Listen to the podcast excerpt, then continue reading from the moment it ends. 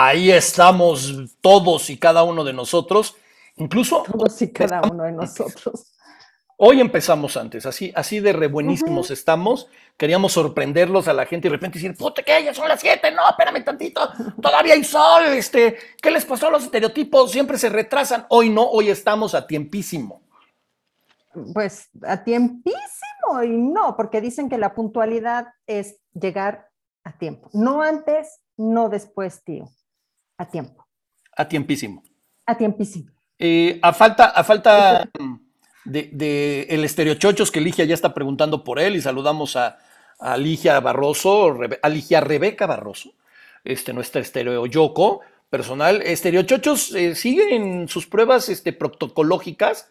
Hoy está yendo. no, pobre, ¿cuántas? Manos.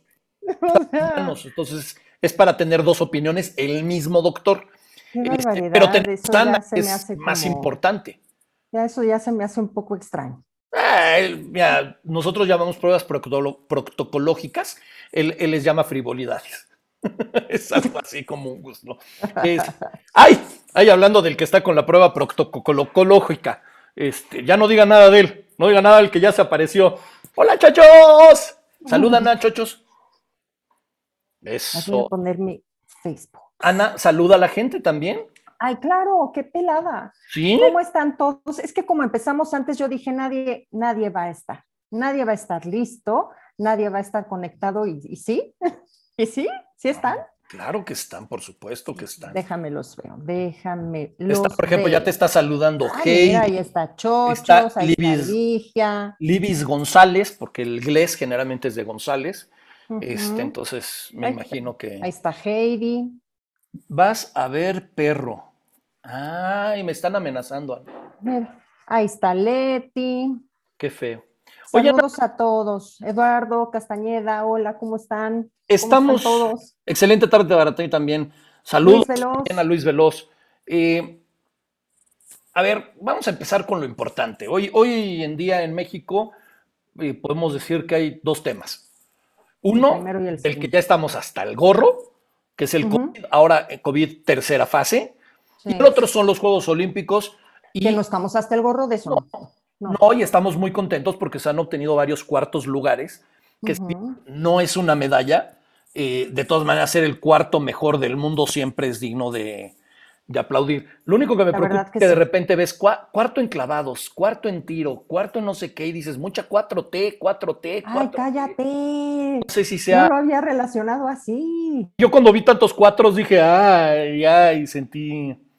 Sentí ñañaras, la verdad sí sentí ñañaras. Me caen muy bien las chicas de tiro, de tiro, arco. De, tiro, de tiro, de tiro, sí. Con...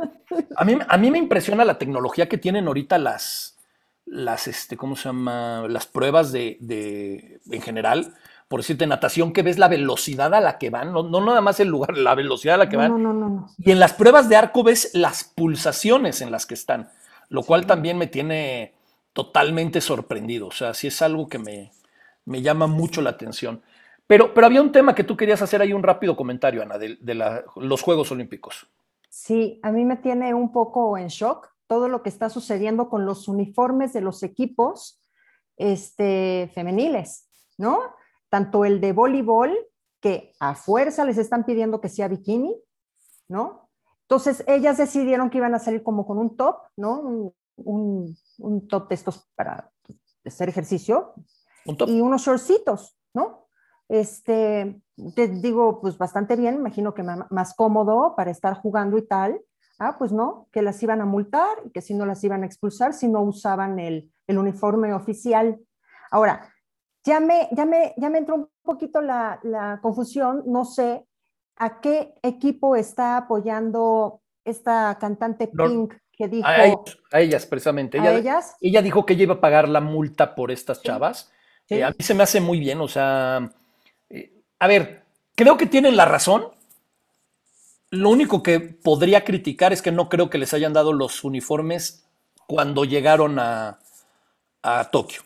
Son los uniformes que se hacen, se usan desde hace mucho, entonces por eso, por eso me llama mucho la atención. Este, me está pasando algo muy extraño hoy en, mi Zoom. Este, me está apareciendo mucha gente que está apareciendo y está queriendo entrar en el. déjalos entrar. Entonces, ¿al Zoom? Porfa, sí.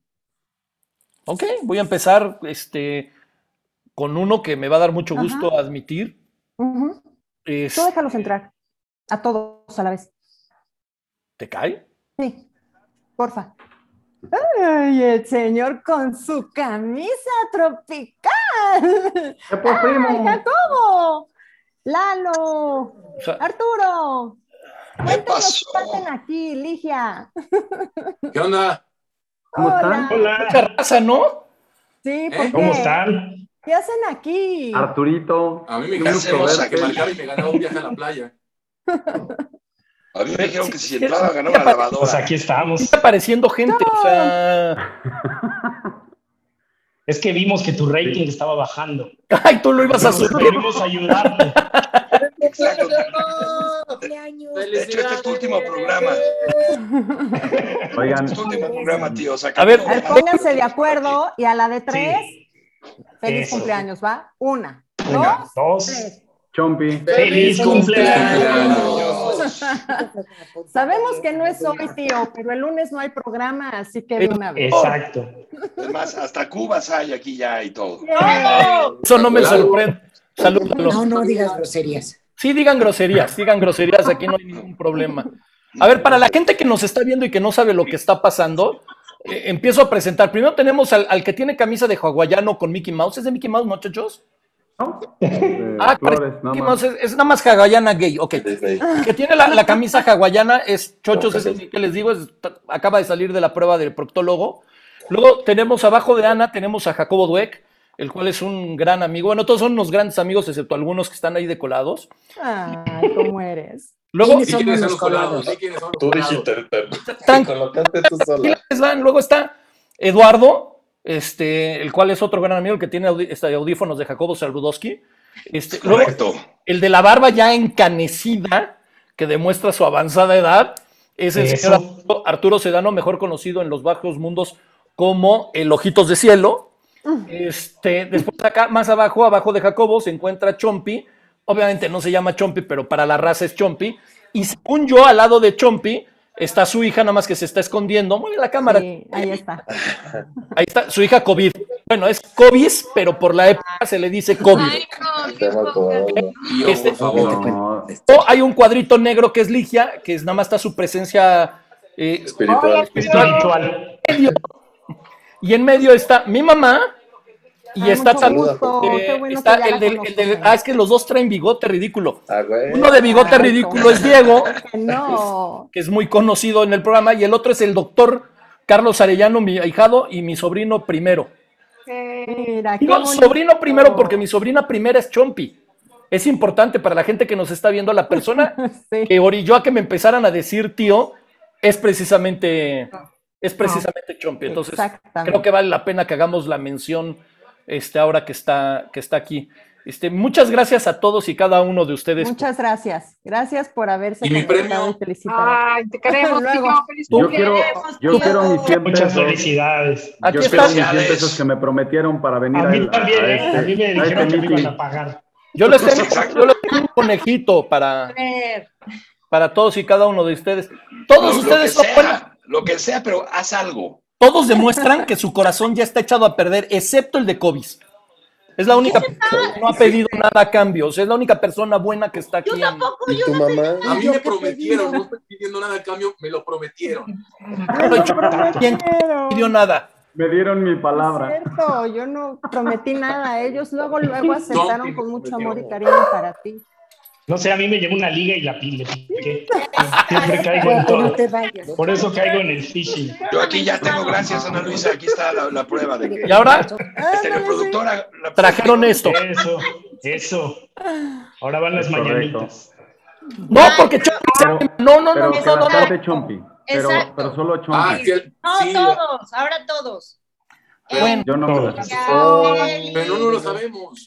Claro que se la saben. No, Las mañanitas, Happy claro, no. ¿sabes? Happy birthday, que es sí más rápido que tenemos a una invitada Ya también esperando. está cantando Sí. tranca. Happy birthday. Una, dos, Una, dos, tres. Happy Eh, birthday.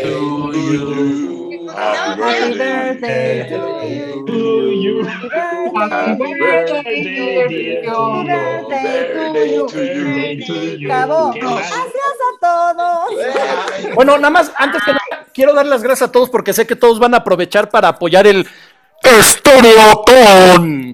Entonces les quiero dar las gracias a todos los que nos están viendo. Quiero que sepan que Carlos López, Jacobo Dueck, Eduardo del Arturo Sedano, Chompi y Cobis Ligia, Diego Argo, mi mamá y Carlos Arellano, todos van a apoyar el Estereotón, por el cual vamos a una lana para comprar boletos para ganarnos el palco en el Estadio Azteca. Eso, eso. Para ver a quién. Al glorioso, al campeón. que sean. Uh, si es necesario, güey, es lo Dios, de menos. Dios mío, que.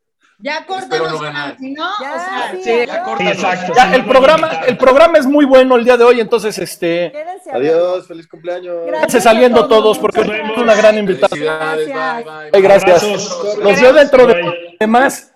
Kobe, estás muy bonita. Ay, no, No hagas- no ligues al aire. Ok, ya regresando a la normalidad, vamos a admitir ya sin más dilación a Rosa sí, Argentina sé. Lacayo, que es nuestra invitada de Listo. hoy. Que pase la invitada.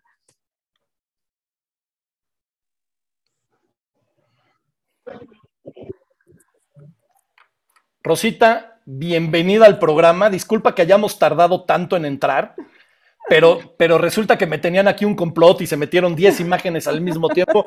Un escándalo, un escándalo. Un No te escándalo verdadero. De antemano, te perdono. Eso, mira, Eso, no, muy bien, no me muy cuenta bien. de lo que, lo que acababa de decir, que era que nos perdonaras. Parece que hasta está, hasta está hecho a, a propósito, pero este, pero precisamente hoy vamos a hablar del perdón, nada más que hay gente que, este, ¿cómo decirlo? Que a lo mejor tiene la mala suerte, Rosita, si me permites decirlo así, de no conocerte, ¿no? O sea, tuvieron el error, gran error, de a lo mejor no haber entrado al programa pasado que estuviste, y en su vida han cometido el error de no conocerte. Hay gente que así lo ha hecho. Entonces, en, en dos minutos, ¿qué puedes decir de ti, Rosita, para esa gente que no nos conoce? Pues eh, esa es una pregunta muy triquiñuela, ¿no? Eh, ¿Qué puedo decir de mí? Soy una persona eh, en búsqueda de lo profundo. Soy una persona en búsqueda de Dios, en búsqueda de lo que puede ser transformante, que es el amor, y en búsqueda de saber cada día más para poder servir cada día mejor. Me encanta, me encanta que digas una persona en búsqueda de, porque el decir que estás en búsqueda de es que no, o sea, no quiere decir que no lo hayas encontrado, sino que todos los días estás queriendo encontrarlo, ¿no? Y evolucionar, ¿no? Así También. es, ¿no? Yo creo que la profundidad del alma no es algo a lo que, a lo que llegas, es algo que vas descubriendo conforme caminas. Y yo creo que Dios se va manifestando cada día de diferentes maneras. Lo siento ciertamente muy presente en mi vida, pero sigo en la búsqueda de esa experiencia unificante, ¿no? Eh, de esa experiencia de, de una realidad trascendente. Wow. Y, y curiosamente dentro de esa búsqueda hay algo que cuando entraste así empezamos, que es pidiéndote perdón. Y, es lo que le, prometimos a la gente que hoy íbamos a ir a habl- a hablar, íbamos a hablar del perdón. Y eso nos, nos obliga a hacer una pregunta que parece muy simple, pero que es la base de la, de la plática que vamos a tener hoy, Rosita. ¿Qué es el perdón? El perdón lo resumiría yo diciendo que es la capacidad de liberarnos del dolor, de cerrar nuestras heridas y poder seguir adelante. El perdón es lo único que nos libera del pasado, es libertad. El perdón es esperanza, el perdón es paz. Eso es el perdón. Y bueno, se puede contemplar desde muchas aristas, obviamente, en cuanto a lo que significa, lo que requiere, lo que nos exige, porque no es tan fácil como a veces pensamos. Pero en síntesis, te podría decir eso. El perdón es dejar ir del dolor del pasado para ser libres y para vivir en paz y con esperanza. Oye, Rosita, y entonces ahorita, hablando de la definición de lo que es el perdón, dirías que el resentimiento es lo opuesto. Sí, el resentimiento, como lo dice la palabra, Ana, es volver a sentir una y otra y otra vez. Resentir. Es volver a vivir un sentimiento que de hecho es añejo, porque lo que pasó ya pasó. No está pasando en tu vida ahorita. Lo que me hicieron hace 10 años o lo que me hicieron ayer, ya, ya, ya me lo hicieron, ya se acabó pero el resentimiento que yo tengo es la constante vivencia de ese sentimiento que tuve cuando alguien me lastimó, cuando algo sucedió que me hirió. Entonces, el resentimiento es vivir atrapado. Es normal que nosotros nos sintamos mal por cometer errores y también porque alguien nos haga daño, nos perjudique de cualquier manera. Eso es perfectamente normal, dejaríamos de ser seres humanos si no sintiéramos eso. Pero lo que se convierte en algo que distorsiona nuestra realidad es cuando ese resentimiento se presenta una y otra vez a lo largo del tiempo. Y hay gente que vive con un resentimiento muy, muy añejo, que ya se convirtió en rencor.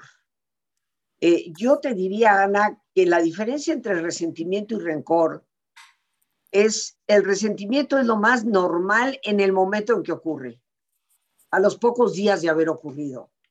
Pero cuando nosotros alimentamos ese resentimiento, empezamos a generar un rencor y eso ya es un sentimiento casi inamovible, que va muy empatado con el odio.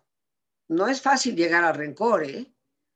Eh, pero ya va empatado con un odio. Y el odio eh, quitándonos todo este bagaje de magia, el odio no es otra cosa más que desearle el mal a otra persona y deseárselo con todo el alma y poder regodearnos inclusive cuando al otro le va mal. Porque muchas personas dicen, ah, es que yo odio a fulano o a perengana, ojalá lo machuque el tren. Pero el día que sucede, ¡uy! nos tapamos la boca y decimos, ay Dios mío, no, ¿para qué dije eso? No, pobre, pobre persona, no, y su familia, ahí no hay odio. Pero cuando tú eres capaz de ver al que está machacado por el tren y decir, qué bueno que esto te pasó. Y le pides al tren que se eche en reversa, ¿no? Exacto, eso es odio. Y el odio y el rencor están íntimamente ligados. ¿El desprecio dónde lo pondrías, Rosita? El desprecio yo creo que es en el fondo más emparentado con la indiferencia. Eh, la indiferencia es, me vale, me da exactamente lo mismo, pero el desprecio es una indiferencia en donde minimizo el valor del otra, de la otra persona. Una persona me puede ser indiferente, pero no la minimizo. En cambio, el desprecio sí. El desprecio es veo al otro de menos. Me, lo considero menos que yo. Me recordaste, perdón, me recordaste a mi papá, que cuando yo era más joven, porque fui joven, este, y decía alguien así de que me caía muy mal o odiaba a alguna persona, siempre me decía, castígalo con el látigo de tu desprecio desde el balcón de la indiferencia. Y este, porque sí, el odio evidentemente es malo, ¿no? y, y, me gusta mucho la importancia de las palabras, a mí que me encanta además nuestro idioma, porque es cierto, ¿no? O sea, ahorita que preguntó Ana lo del resentimiento, lo explicaste tan fácil explicando el origen de la palabra, o sea, nada más como que dándole una vuelta nueva a la palabra, entender la palabra resentimiento, quedó tan claro, ¿no, Ana? O sea, fue, fue brutal la explicación. A eso voy. Queda muy claro, Rosita, queda muy claro, tío, pero siento yo, a ver, es una virtud, ¿cierto? El saber perdonar y el pedir perdón. Estamos hablando de la virtud de la humildad. O, bueno, no yo, digo, yo digo que el perdón es una virtud.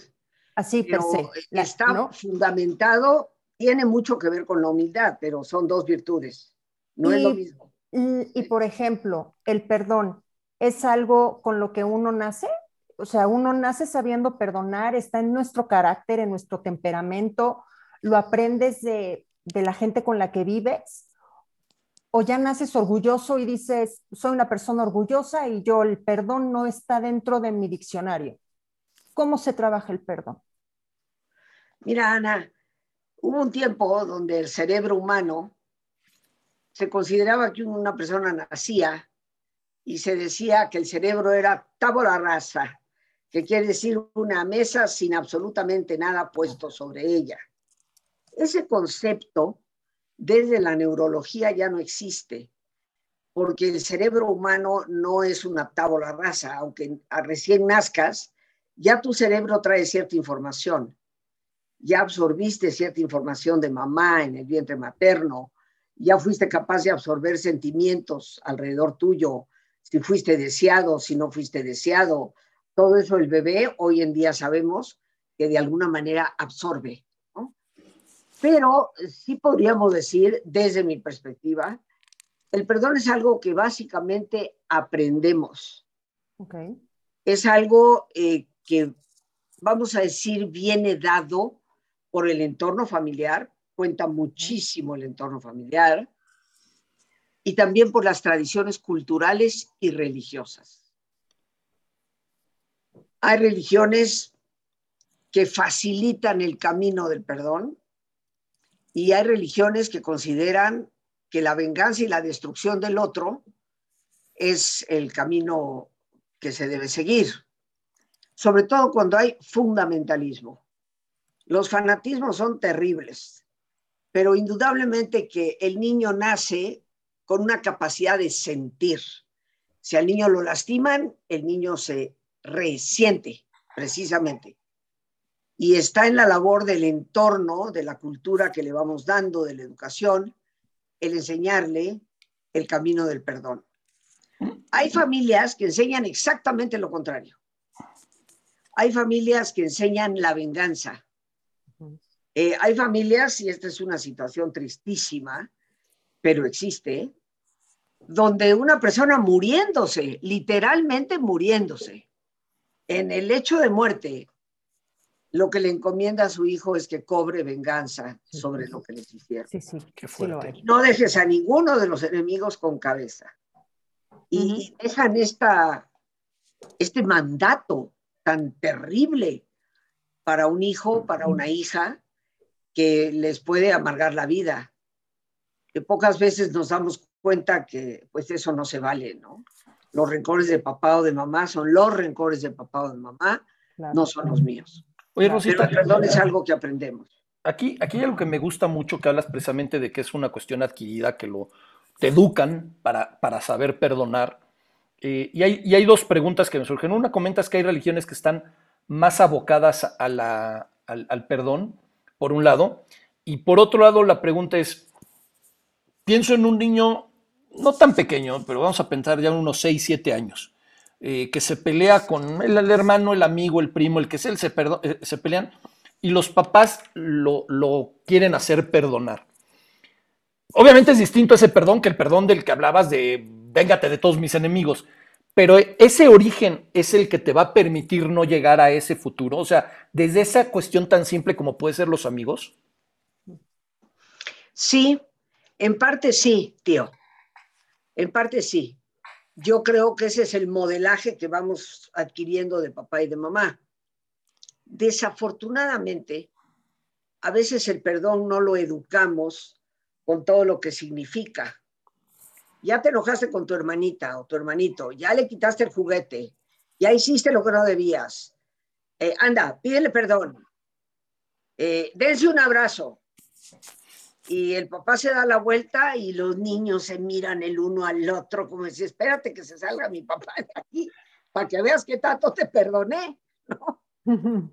eh, yo creo que de acuerdo a la edad de los niños, tenemos que enseñarles que el perdón nunca es con los ojos cerrados. El perdón requiere de diálogo. El perdón requiere de reconocer el sentimiento que la otra persona tiene. Okay.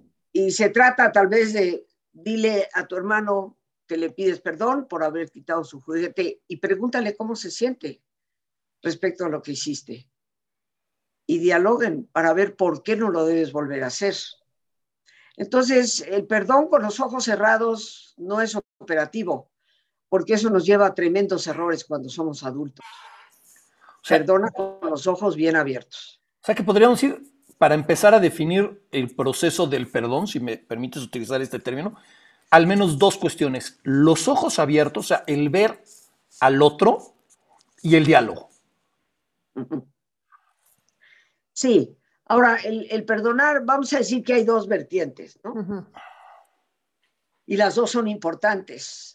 Hay personas que están atrapadas en el rencor. Su vida gira alrededor de ese rencor, alrededor de esa fantasía que a veces tenemos de cobrar venganza, eh, cosa que no va a estar en nuestras manos y nos lleva a una constante frustración. Por eso es que el rencor es tan dañino, porque te frustra. Y aún, aún, cuando tengas la posibilidad de vengarte, generas una nueva, un nuevo círculo en una espiral más alta, en donde te van a devolver lo que hiciste y la situación escala, se hace cada vez más temeraria, podríamos decir. Entonces, el perdón, eh, considero yo, es algo que nosotros necesitamos antes de reconocer lo que nos está pasando, es ubicarnos en la realidad de las cosas. Y repito, hay dos vertientes. Me puedo sentir muy mal por lo que alguien me hizo, pero hay gente que se siente muy mal por lo que hizo a otros. Entonces aquí hablamos tanto de rencor como de culpa. Las dos cosas son importantes.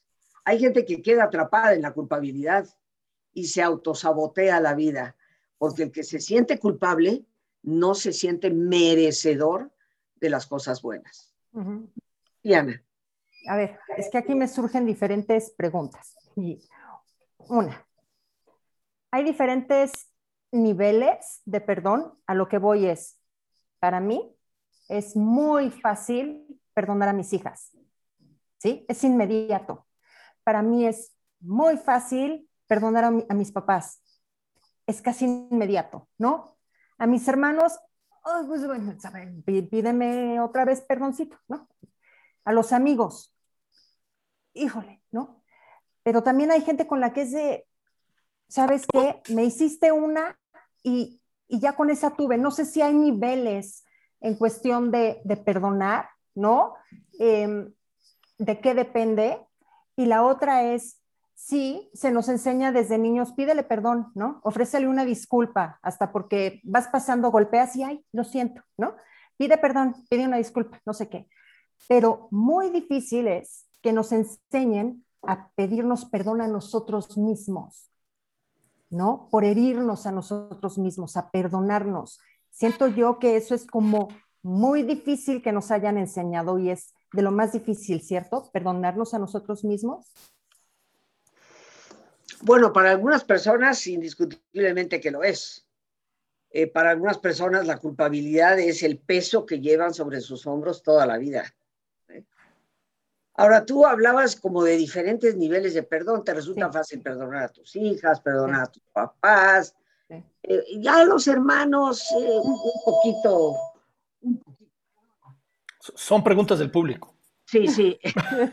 sí, ya quieren participar. sí, un poquito eh, menos fácil, ¿no? Los amigos. Y yo creo que aquí, de entrada, quiero hacer una diferenciación. Sí. Yo creo, Ana, que tenemos que reconocer cuando una amistad o una relación, sea la que sea, ya no es una relación ni buena ni sana. Entonces, por ejemplo, yo comparto contigo una experiencia, con todos ustedes. Hace muchos años crucé por una situación muy poco fácil con un familiar cercano, muy cercano. Había una persona, amiga de toda la vida, que tanto me conocía a mí como conocía a ese familiar. La amistad más fuerte era conmigo. Por intermedio mío había conocido a ese familiar. Y yo le pedí a esa persona, por el disgusto que habíamos tenido este familiar y yo, que fue fuerte, que procurara dialogar con esa persona para facilitar un diálogo entre esa persona y yo. Y la persona que me dijo que sí lo iba a hacer, cuando pasaron dos o tres meses y yo le pregunté, oye, ¿pudiste hablar con esta persona? Y me, me dijo, mira, yo no tengo por qué meterme en las cosas que no me importan. Yo le dije, soy tu amiga de toda la vida, te estoy pidiendo un favor. Claro. No, pero yo no me tengo por qué meter, eso es problema entre ustedes y yo no tengo por qué meterme.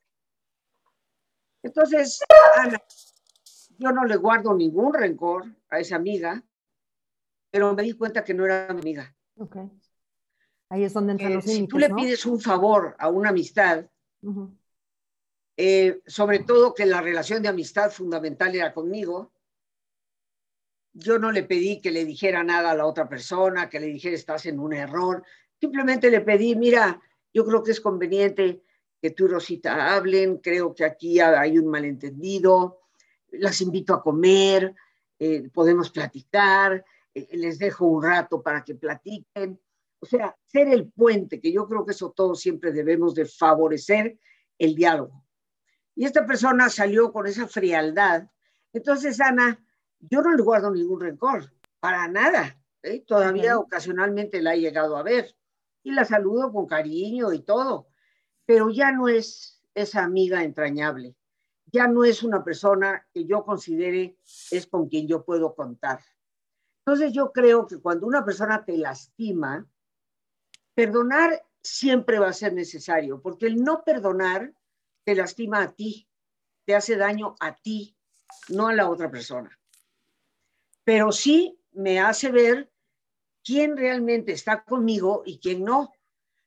y por qué tenemos que pasar tiempo innecesario con personas que realmente no nos aprecian, no nos quieren o no son de fiar. Entonces, para mí eso no es guardar ni resentimiento ni rencor. Simplemente reconozco y acepto que tú tienes una forma de ver el mundo tan totalmente opuesta a la mía que nos veremos socialmente en forma ocasional, pero ya no eres la persona con quien yo converso, con quien yo me desahogo, con quien yo platico. Y esto puede suceder a nivel de una amistad como puede suceder a nivel de un familiar. ¿Sí me explico? No, la culpa, vivimos en una sociedad indígena. Yo, yo, yo, ahorita quiero entrar al tema de la, de la culpa porque creo que es, es muy importante porque creo que van de la mano, ¿no? Perdón y culpa es como que uno con el otro no podría existir, ¿no? Más bien uno sin el otro. Pero quiero hacer unos comentarios rápidos que, que, nos hace la gente. Bueno, ahorita nos, nos preguntaban a María García qué opinabas que si para perdonar primero teníamos que empezar por nosotros mismos. Este, Eduardo Castañeda nos dice, cierto, hay cosas que pasaron cuando éramos niños y ahorita las personas ni se acuerdan, pero vivimos años con la mentalidad de me la vas a pagar un día. Este, Raquel nos dice, yo creo que el perdón tiene que ver con la causa más que con la persona. El incidente a perdonar, ¿qué opinas sobre esto? Este, esa es una buena pregunta. ¿Va más sobre el caso o la persona, el perdón? Yo creo que va sobre ambos. Yo creo que, por ejemplo, si una persona te lastima que no es muy cercana a ti, el nivel de dolor es así. Pero si te lastima la persona en quien tú más has confiado toda tu vida, el nivel de dolor es así. Entonces, obviamente no solo tiene que ver con el evento, tiene que ver con, la persona. Y de hecho, a quien perdonamos es a una persona. Más que perdonar un evento, eso es totalmente impersonal. Estoy perdonando a quien lo hizo. Entonces, eso es muy importante. Ahora, eh, el perdón, mis queridos amigos, es indispensable para vivir con libertad. Mientras no perdonamos, somos prisioneros literalmente prisioneros, prácticamente esclavos de experiencias del pasado, experiencias que ya ni siquiera existen. Eh, Ahora, en esto, en esto de la culpa, tío, pues vivimos en una sociedad donde es una sociedad culpígena. Muchas personas utilizan la religión para instigar miedo y culpa. Eh, yo creo en un Dios bueno, yo creo en un Dios de amor, yo creo en un Dios que me protege, que me sostiene y que me eh, impulsa cada día a ser mejor y a disfrutar más plenamente de la vida. Eh, no creo en un Dios castigador. Yo este, tengo una especialidad en mística de la Universidad Católica de, Ávila en España y soy especialista en Teresa de Jesús. Y, Teresa de Jesús, por ejemplo, en su libro de la vida, eh, dice algo en el siglo XVI, ¿eh? dice, y aunque estuvieras en pecado mortal, Dios nunca se aparta de ti. Fíjate, esa es una enseñanza contraria a la que muchas personas han recibido, porque muchas personas fueron educadas que cuando cometes un grave error, Dios como que se va, ya no, ya no te quiere. Y esta mujer, esta gran mística, doctora de la iglesia, todo lo contrario, y, y, firma, y entre, yo más le ofendía, él más favores me hacía. O sea, yo creo en ese Dios, pero vivimos muchas veces una religiosidad muy culpígena. Totalmente. Esto, esto atora, atora a muchas personas. Yo, creo, Rosita, ahorita que hablas de, la religión eh, que busca como que culpables y busca que vivas, más que culpables, busca que vivas con culpa, también hay que entender un poco cómo fue la herramienta que utilizó la iglesia de em, el medievo para, para, controlar, ¿no? O sea, tengo esta, esta imagen de Dios, incluso si, si uno lee la Biblia, existe este Dios que mataba niños, porque la gente a veces se le olvida que en el diluvio había niños también, ¿no? O sea, mató a todos, hombres, mujeres, niños y todo, y en Sodoma y Gomorra también había niños. Y de repente el Dios que habla el Nuevo Testamento es un Dios de amor, ¿no? Es un Dios de, de, de estarte con todo lo bueno. Y, si vemos varias religiones, nos damos cuenta que al final Dios es un Dios de amor. en la pureza de las religiones. Obviamente, si nos metemos a fanatismos y a tendencias, te vas a encontrar con cosas horribles, ¿no? En cualquier religión. Pero, pero a mí el tema de la culpa es, y, creo que aquí se suma, es, déjame ponerte un, ejemplo hipotético para hablar del perdón. Eh, algo que eh, a lo mejor alguno de nuestras personas que nos está viendo lo ha vivido, una infidelidad. Una infidelidad, ya sea el hombre, el, hombre o la mujer, cualquiera de las dos personas de la pareja, es infiel a la otra persona. Gran tema. Ahí probablemente puede darse un momento de perdón, pero mi pregunta es, y yo te voy a decir lo que yo haría. Yo no sé si yo podría perdonar una infidelidad, te lo soy sincero, o sea, te soy sincero, y no sé si podría superarlo. y estoy seguro que en el proceso debe de haber un momento en que por la educación de, siglos, no solo la que tengo yo, sino de siglos de educación, porque somos educados así, en algún momento también tenga culpa de qué hice yo para, que, me fueran infieles. En un caso como este, ¿cómo manejar el tema del perdón? Bueno, de entrada voy a empezar diciendo que perdonar es algo que debemos hacer siempre. Todo mundo puede equivocarse, las razones de una infidelidad son multifacéticas, por diversas razones, ¿no? Eh, pueden ser por, porque hay problemas muy severos en la pareja que no se logran resolver y la persona busca un escape, una forma de sentirse bien eh, en medio de la presión que está viviendo. Luego puede existir el concepto de que pues la fidelidad no es como tan necesaria eh, y es parte natural no respetarla. Entonces ahí se da otro tipo de infidelidad que no necesariamente está causada por serios problemas tensionales en una, pareja. Eh, tú dices, bueno, si a mí me fueran infiel, yo creo que tal vez no podría perdonar. Yo creo que sí, tío. Ahora, hay de infidelidades e infidelidades.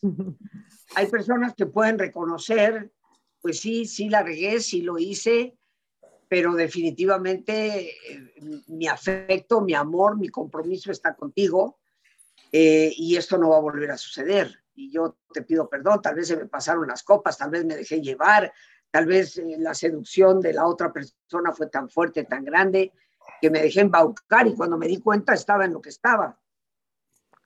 Y yo creo que ahí puede haber un serio compromiso de que eso no se repite. Ese es un cierto tipo de infidelidad que yo creo, mi querido tío, que tanto el hombre como la mujer deben perdonar, pero con los ojos bien abiertos. Tiene que haber un diálogo. Tiene que haber un fluir de la información. ¿Qué fue lo que te llevó a esto? ¿Por qué te dejaste llevar por eso? ¿Cómo te estás sintiendo en la relación? hay que explorar eso.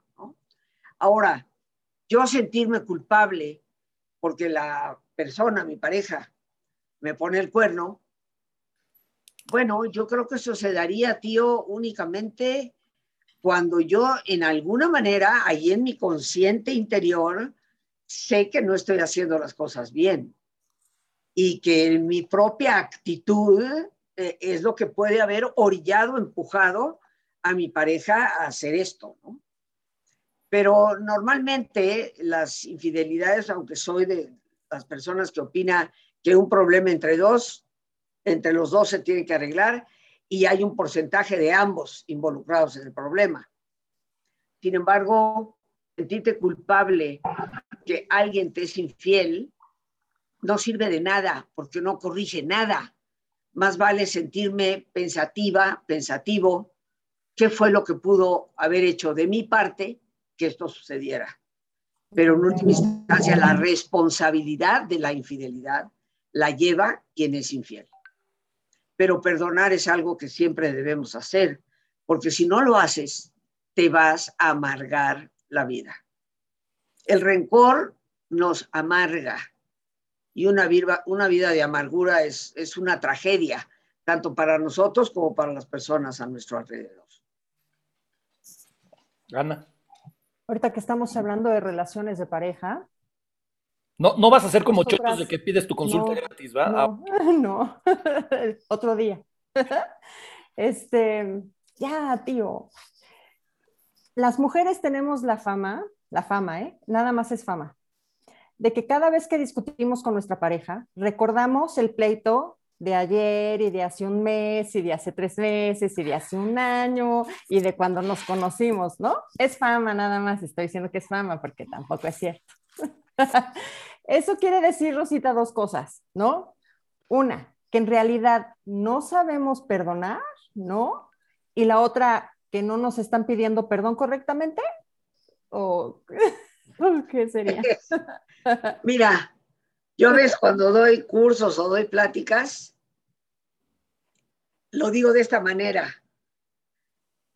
Los hombres no quieren escucharnos, no porque seamos histéricas, sino porque somos históricas. Así le decía yo a mi mamá.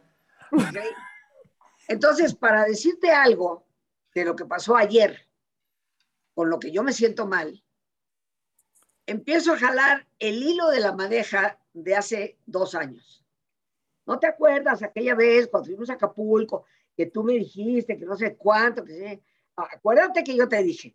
Y luego te acuerdas y empezamos a, hasta que desbaratamos el suéter, ¿no?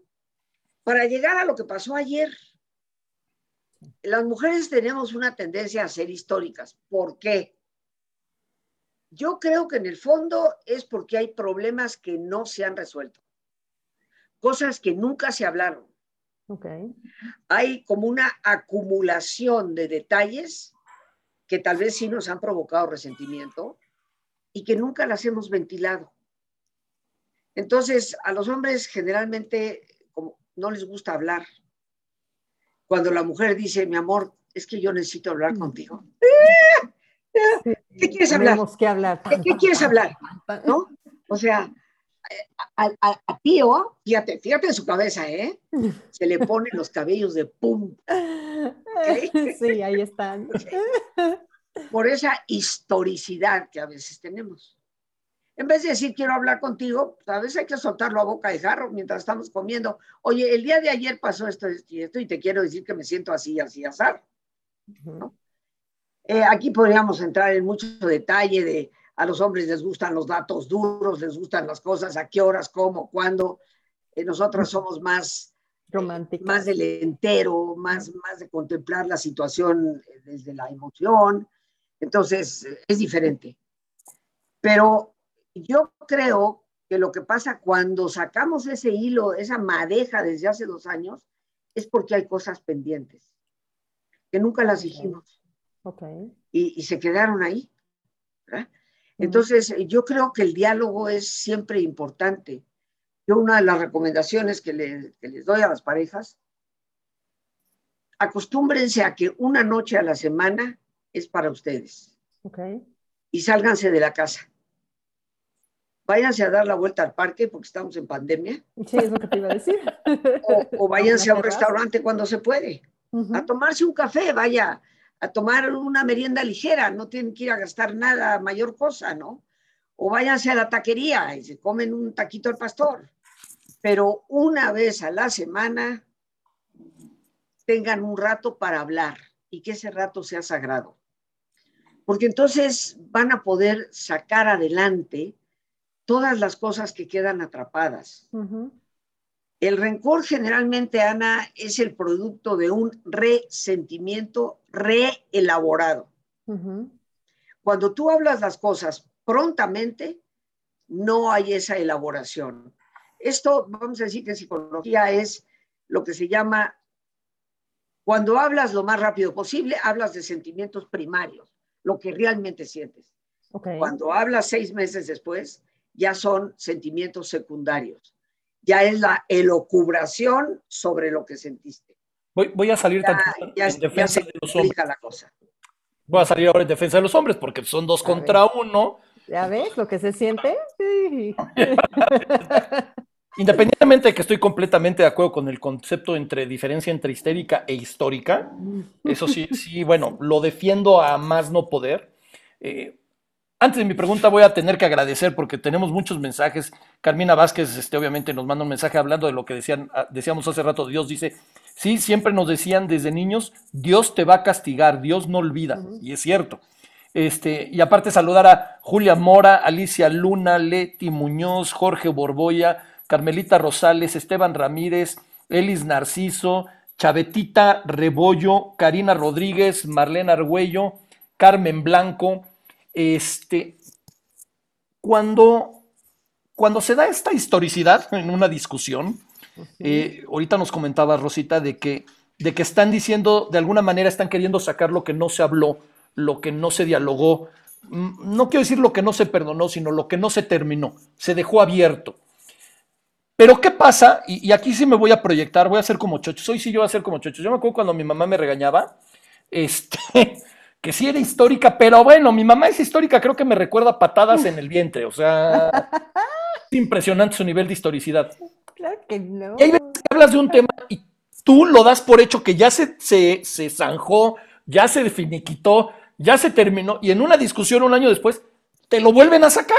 Y es como, oye, no, espérame tantito, ese ya, habíamos, ya lo habíamos terminado, no se vale. E, es como, como, a veces siento, y, y no solo en mi caso, pero siento que se da mucho como de, no tengo más argumentos en contra de, lo que te quiero decir y como no tengo argumentos, saco de lo que hay en el pasado y aunque ya esté definido, lo vuelvo a sacar porque tengo que ganar la discusión. ¿También esto es una realidad? Yo creo que sucede, pero sucede tanto en hombres como en mujeres, ¿no? Eh, y yo creo que ahí tendríamos que establecer, así como recomiendo ese día de la semana en que hablamos, tú y yo, y vemos si la abuelita o alguien se queda a cargo de los niños, pero tú y yo tenemos un rato a solas, fuera de casa, que nos obliga a estar uno frente al otro para poder dialogar. Yo creo que también tendríamos que llegar a ciertos acuerdos con nuestra pareja. Una vez que tocamos un tema y como tú lo dices, tío, se ha zanjado el problema, ok, quedamos de acuerdo que este tema no se vuelve a tocar. O sea, hay que llegar a ese tipo de acuerdos. ¿Quedas conforme con la explicación que te doy? Me perdonas sinceramente o yo te perdono sinceramente y esto se acabó. Zanjado el problema, no vuelve a hablarse, al menos que el problema regrese, por supuesto. Si vuelve a suceder, pues es obvio que tengan que volver a salir, ¿no? Pero yo creo que esos acuerdos son importantes, porque estar sacando cosas del ropero viejo es horrible, tanto para hombres como para mujeres. Yo pregunto. Bueno, antes que nada, seguimos tantito con los saludos. Lalo, Lalo Diner, hola. María Guadalupe Martínez, Carmen Blanco, Chompi, gracias por haberte conectado. Marlene, Leticia Montesinos, Aurea Ojeda, muchas gracias por estarnos viendo. Este, a ver, y ahí te va otra. Perdonar a alguien que ya no está. Eh, antes de morir, pues hubo una discusión, había problemas, ya no nos hablábamos, Em, pues resulta ser que me enteré de algo, eh, esa persona ya no está. Y pues me imagino que sin ese perdón, pues se genera el resentimiento y pues a una persona que ya no está, ¿cómo le hacemos, Rosita? Mira, e, esta es una pregunta muy importante, Ana, porque esto nos lleva a la, al meollo, al corazón del perdón. Sí. El perdón no es algo que le damos a alguien. El perdón es algo que nos damos a nosotros mismos. Entonces, no importa si la persona vive o la persona ya falleció. Mientras yo siento rencor hacia esa persona o siento culpa por algo que hice, aunque la persona se haya muerto, ese sentimiento sigue destruyéndome a mí. Entonces, tanto el perdonar a otro como el perdonarme a mí misma no depende de la presencia de la otra persona.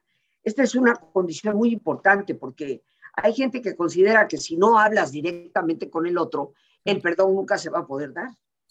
Hay ocasiones en que eso no es posible.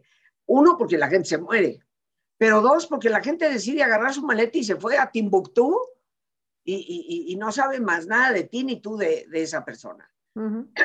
Entonces, dada esa circunstancia, el perdón es un acto que hacemos para liberarnos nosotros. Si la persona ya falleció y guardamos algún resentimiento hacia esa persona, tenemos que pasar por un proceso de perdonarle.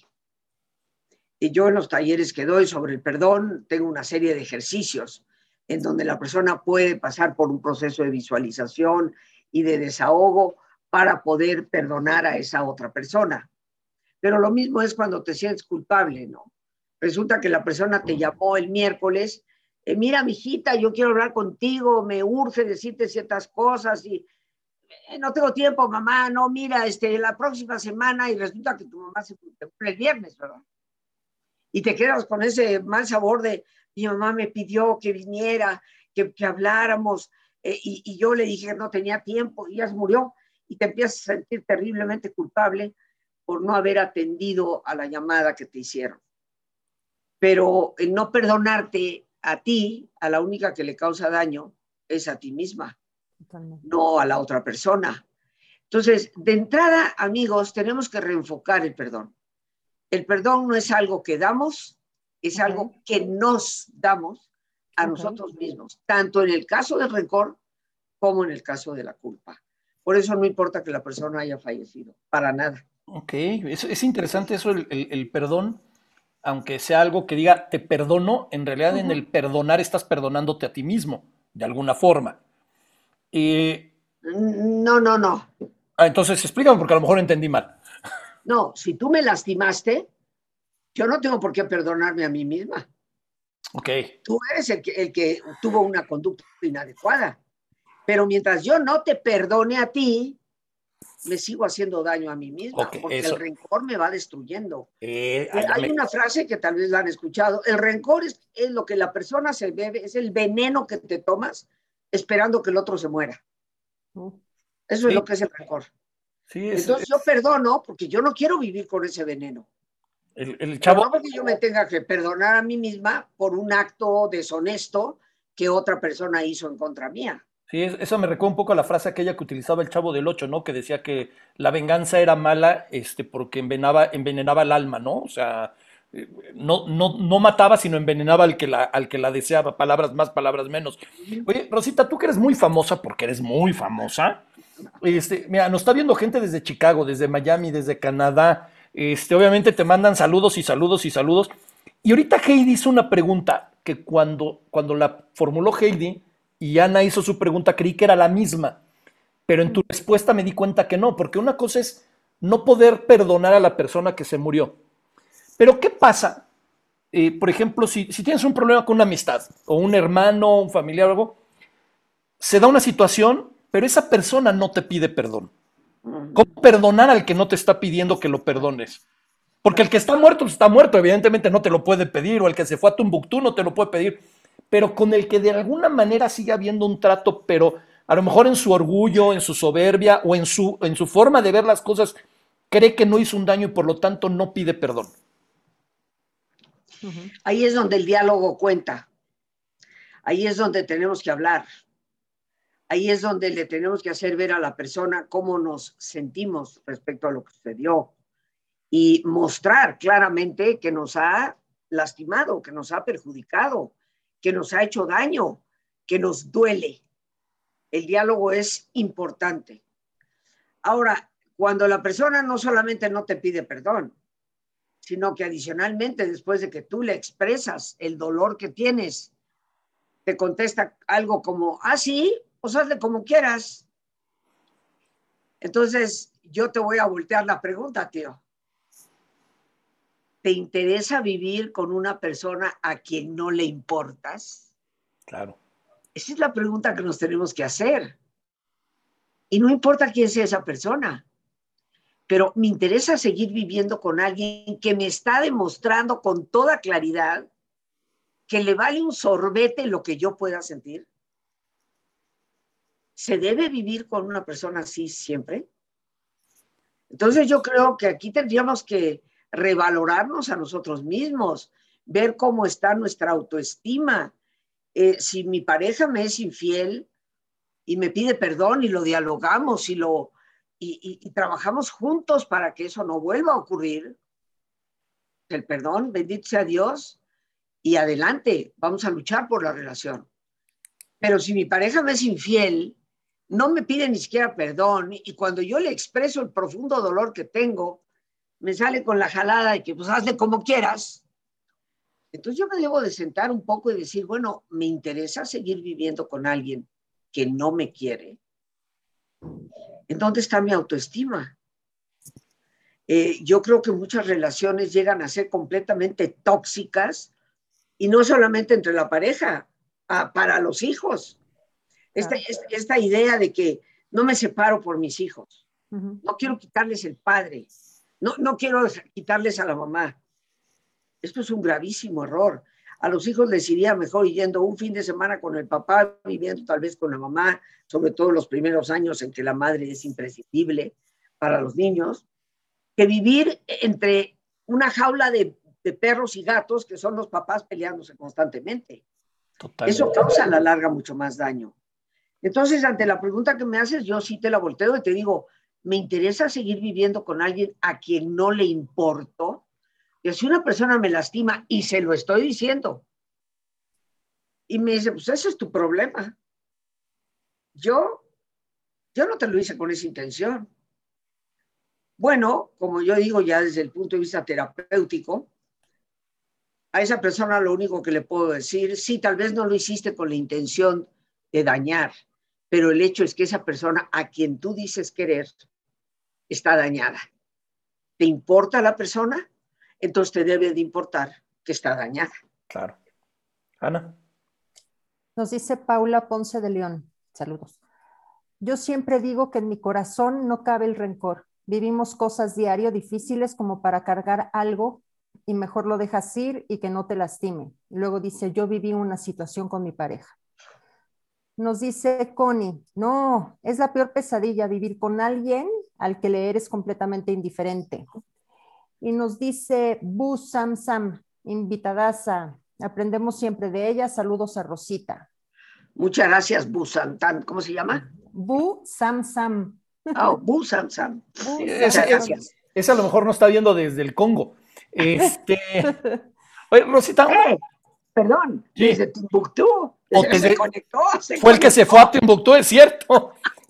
Oye, Rosita, este, suena fácil, déjame decirlo, suena fácil decir, obviamente, como comentabas, hay todo, todo un proceso para pedir perdón, hay todo un, bueno, tú das talleres, obviamente a toda la gente que nos está viendo, los invito a que te busquen en internet, apareces como Rosa Argentina Rivas Lacayo y en todas las redes sociales, además, este, apareces apareces así, ¿no? Como, como ya sea Rosa Argentina Rivas o, Rosa Argentina Rivas la calle oficial. Oficial.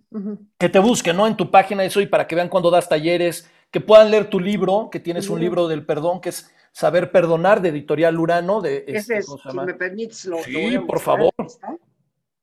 aparte. Saber Perdonar, paz y libertad.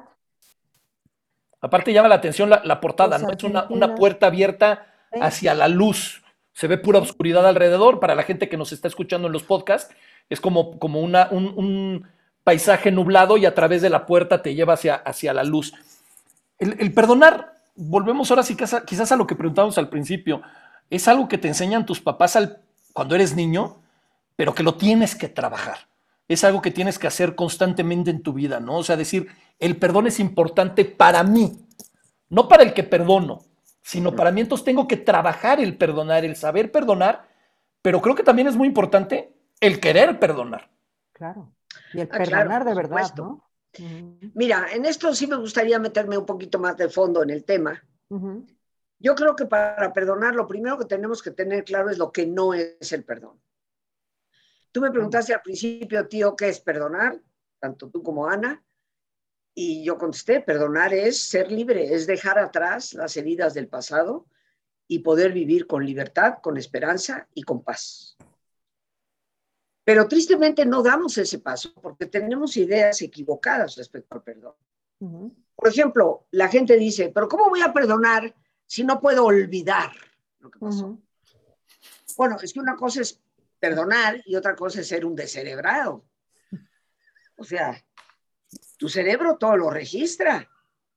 Y más aquellas cosas que tienen un contenido emocional. Todo lo que tú has vivido, inclusive las cosas que recuerdas de tu infancia son las cosas que tenían contenido emocional.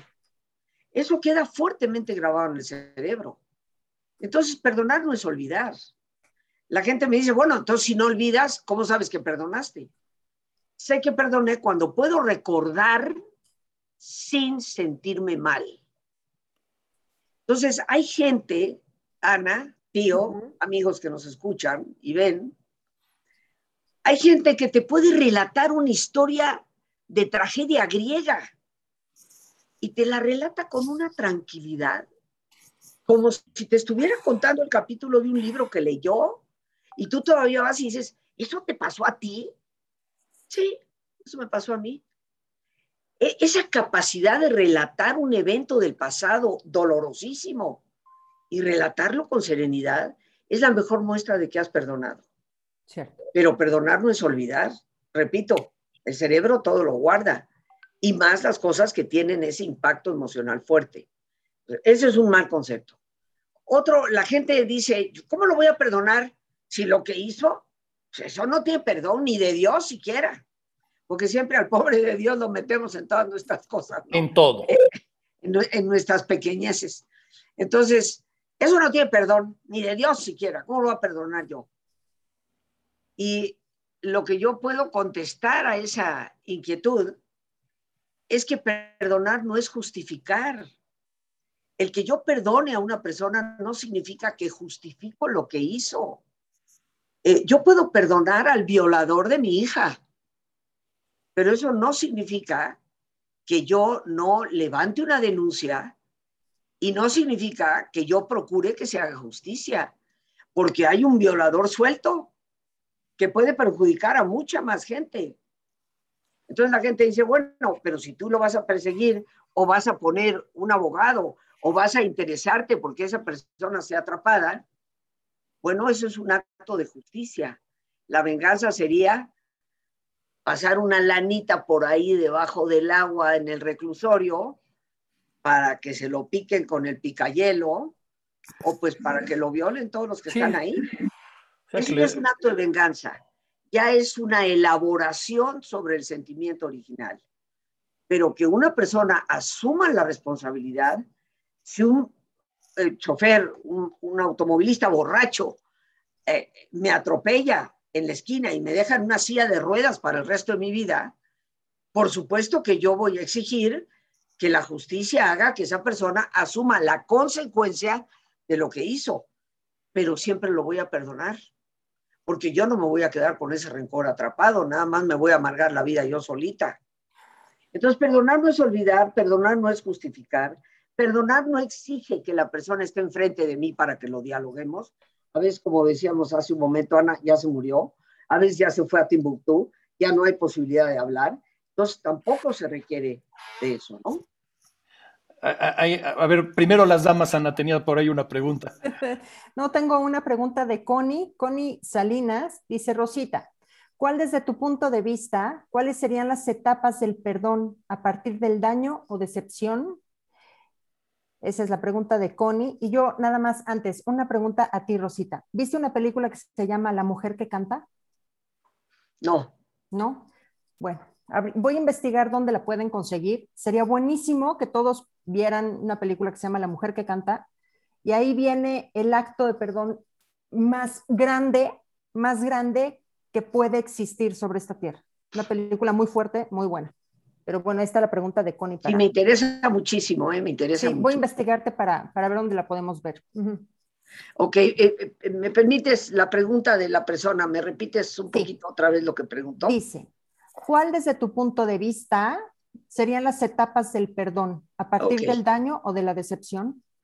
No, yo creo que cualquier eh, proceso de perdón, ya sea por una ofensa muy fuerte o por una ofensa menos fuerte, hay, un, hay, hay un proceso. El perdón tiene dos aspectos, el aspecto psicoemocional y el aspecto espiritual. ¿A qué me refiero con lo espiritual? A los valores. Hay momentos en la vida que la ofensa es tan bárbara como puede ser la violación de una hija, en donde no basta nada más el proceso psicoemocional. Tenemos que apelar a los valores de la misericordia, de la caridad, para poder perdonar a esa persona. Entonces, desde mi perspectiva, como lo explico ampliamente en mi libro, el perdón va a implicar dos dos caminos paralelos, pero uno es el que empieza y el otro es el que nos lleva hasta el final. La primera parte es el aspecto psicoemocional. ¿Qué necesitamos para perdonar? Lo primero que necesitamos, queridos amigos, es reconocer que estamos lastimados y reconocer que estamos enojados. ¿Ok? por no decirlo más fuertemente. Sí, no, no, no, no digas encabronados, no lo digas. No, no, no, voy a decir encabronados, voy a decir enojados. Pero es que eso es normal, queridos amigos. Cuando alguien te lastima, es normal que te sientas así. Y es normal reconocerlo. No le tengas tanto miedo al enojo, porque si le tienes tanto miedo al enojo, lo vas a reprimir. Y todo lo que se reprime crece. Entonces, lo primero que necesitamos es reconocer que estamos muy enojados y que deseamos vengarnos. En ese momento le quiero retorcer el pescuezo. En ese momento deseo que el avión en el que se subió se caiga. Hay que ser honestos y reconocerlo. Pero dado a ese primer paso en el proceso psicoemocional, tengo que buscar un desahogo. Tengo que hablarlo con alguien. Porque en la medida en que yo voy y busco a mi amiga Ana, o voy y busco a mi amigo el tío y le digo, ¿sabes qué? Quiero hablar contigo. Estoy encabronada, enojadísima. Fíjate que me hizo esto, esto, esto y esto. Y ahorita lo quiero matar, lo quiero matar. Y buscar a esa persona que me sepa escuchar, que es la persona que cierra la boca y no solamente abre los oídos, sino también el corazón, para dejarme decir todo lo que yo quiera decir y me permita desahogarme. Pero más allá de reconocer y de poder desahogarme, tengo que empezar a cambiar mi narrativa. Porque generalmente cuando hablamos de lo que nos ha sucedido, siempre vemos el aspecto negativo. Podemos narrarlo de otra manera. Ahora me doy cuenta que esta persona realmente no me quería. Ahora me doy cuenta de que esto qué bueno que ya sucedió para que terminen las cosas como deben terminar. Empezar a narrar las cosas de una manera diferente. Y esto significa dejar de pasarnos la película de la tragedia y dejar de hablarla.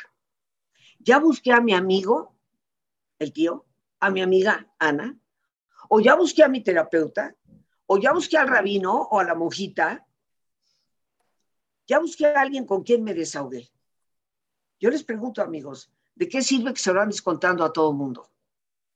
Y que cada vez que alguien te dice, oye, qué barbaridad, ya me enteré de lo que te hizo Jodineano, porque así se llama el sujeto, ¿no? No puede tener otro nombre. No puede tener otro nombre. No puede tener otro nombre.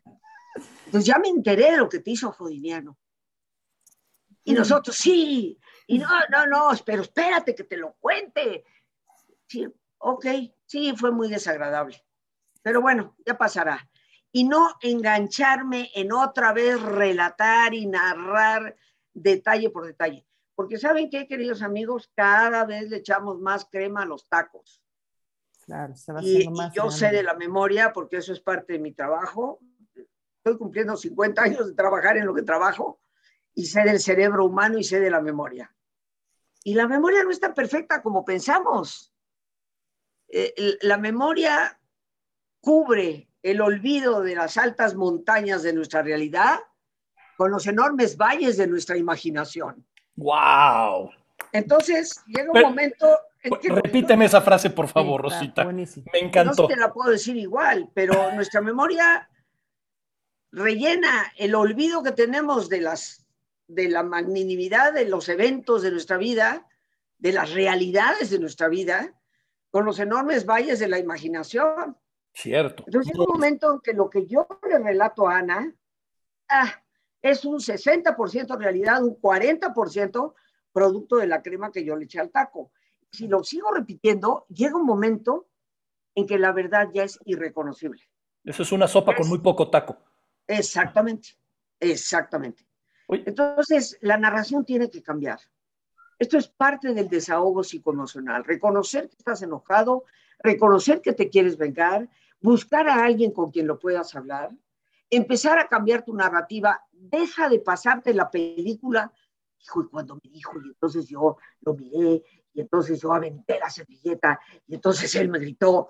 Y es una película, estoy viendo la tele y la película está pasando en mi cabeza, no lo que está en la tele, inclusive.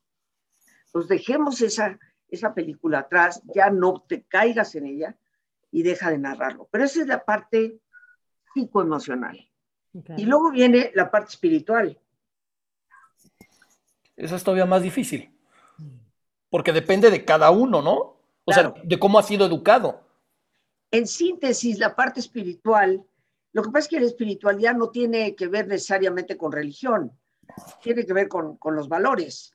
Entonces, por ejemplo, ya en, lo que es la parte espiritual, propiamente, nosotros necesitamos renunciar a la venganza. Ya no estés dándole vuelta a tu cabeza pensando que se le caiga el próximo avión, que le vaya mal con la nueva relación. Que explote eh, Palacio Nacional. Exacto, que le dé COVID fulminante, eh, etcétera. No, no, no, no, nada de eso.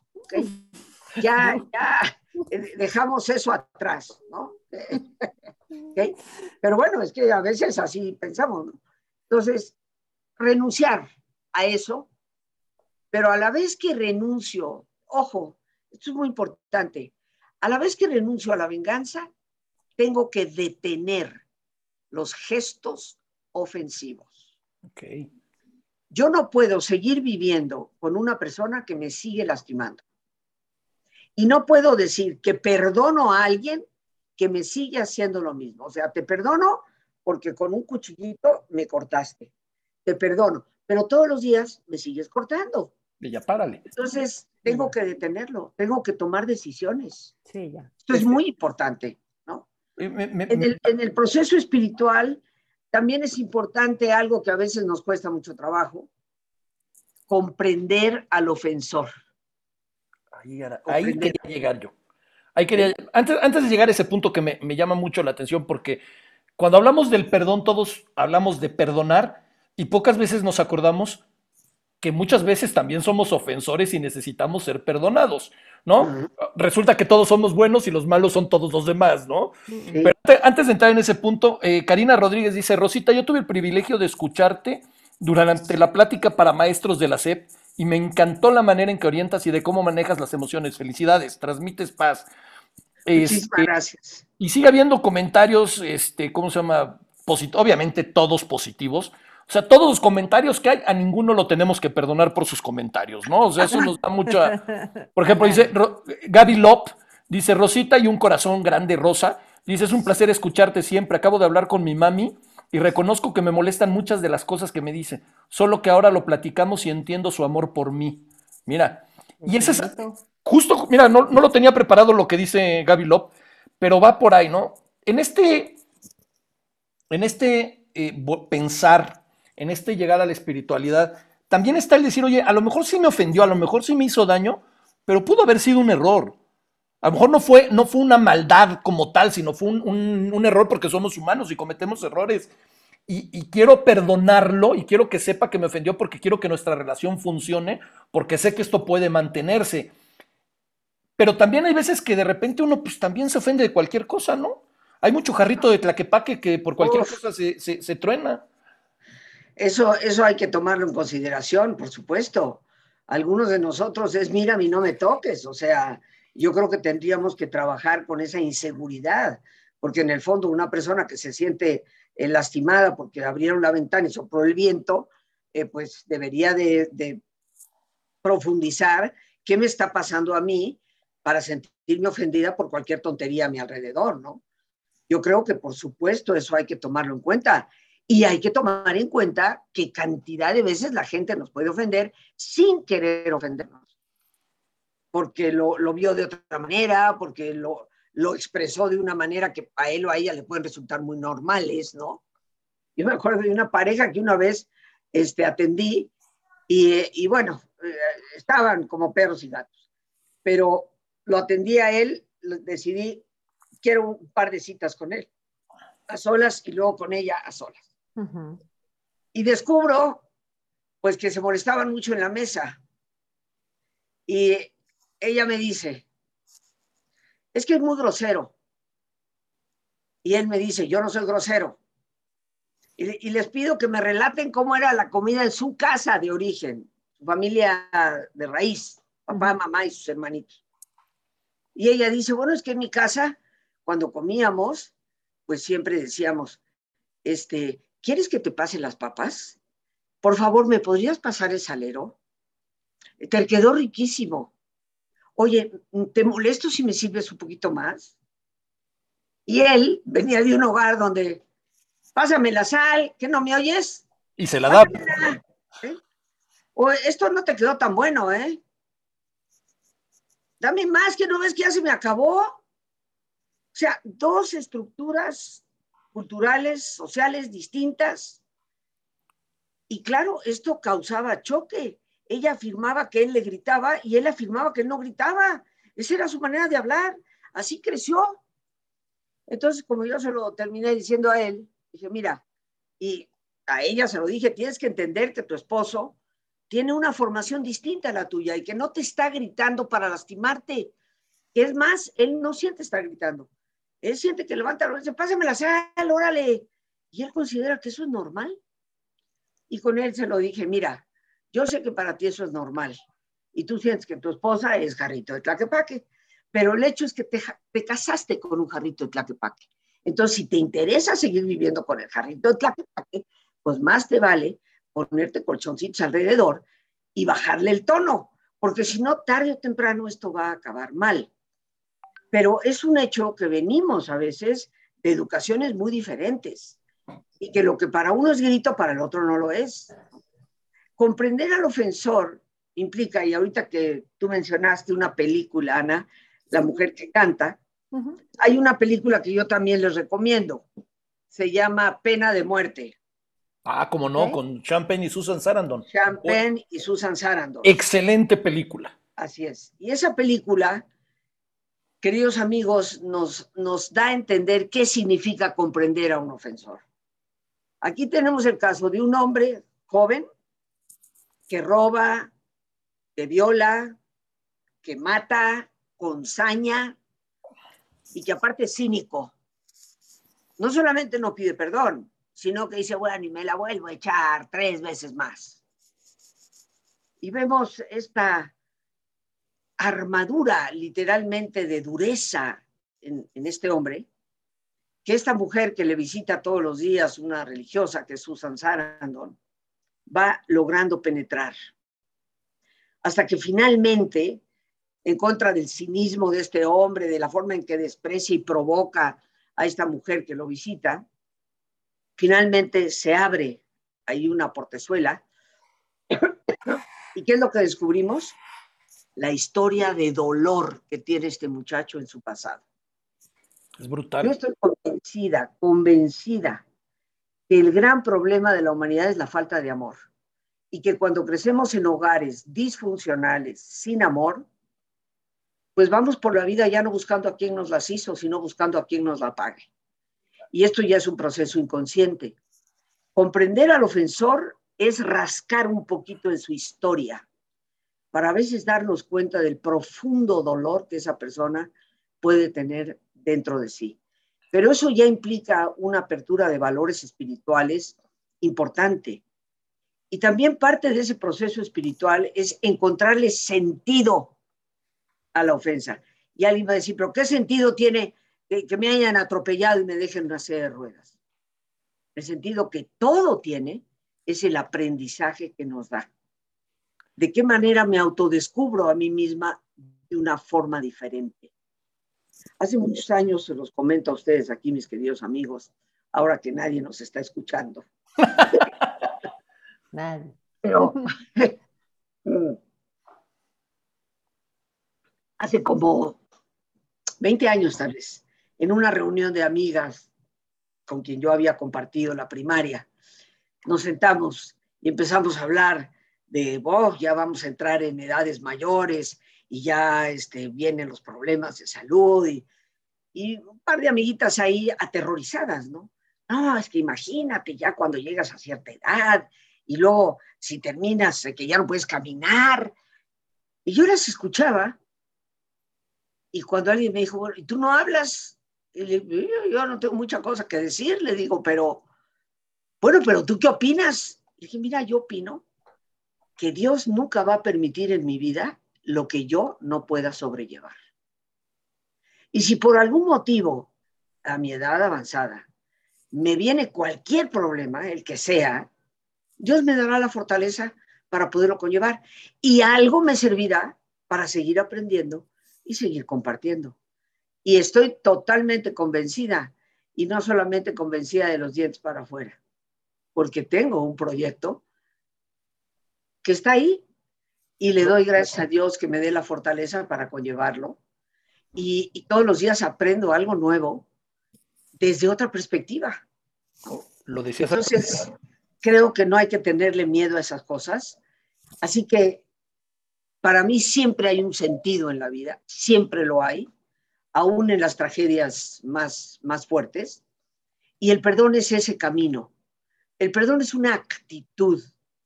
Mientras tú no tengas la actitud abierta a la vida, te vas a encerrar en tu dolor y tú solito te haces la vida chicharrón. Totalmente de acuerdo. Incluso ahorita que hablabas del, ofensor, de que había que entender que tenía una historia, me, me, me vino así a la mente la frase de Ortega y Gasset que decía que yo soy yo y mi circunstancia, ¿no? O sea, todo lo que me rodea me ha llevado a ser quien soy y por lo tanto actúo de una u otra manera. No quiere decir que esté bien mi forma de actuar, pero hay que entender que estoy actuando, no, no soy generación espontánea, ¿no? Y, el ejemplo que ponías de la película, que yo también se la recomiendo a la gente, Pena de Muerte con Champagne y Susan Sarandon, donde las actuaciones de los dos son brutales y desgarradoras, porque es cierto, de ver este cínico asesino violador, al final de la película estás totalmente de su lado, por decirlo de alguna forma, ¿no? O sea, quieres que no lo maten al, tipo, ¿no? Eh, en los comentarios, este, Rosita, que me encanta leer comentarios como esto, dice Manuel del Valle, dice, mi Rosy querida, me encanta volverte a ver en este magnífico programa, te admiro, te admiro profundamente y te quiero. Y conste que lo del magnífico programa lo escribió él, no lo agregué yo. Se lo agradezco yo también mucho a, a Manuel.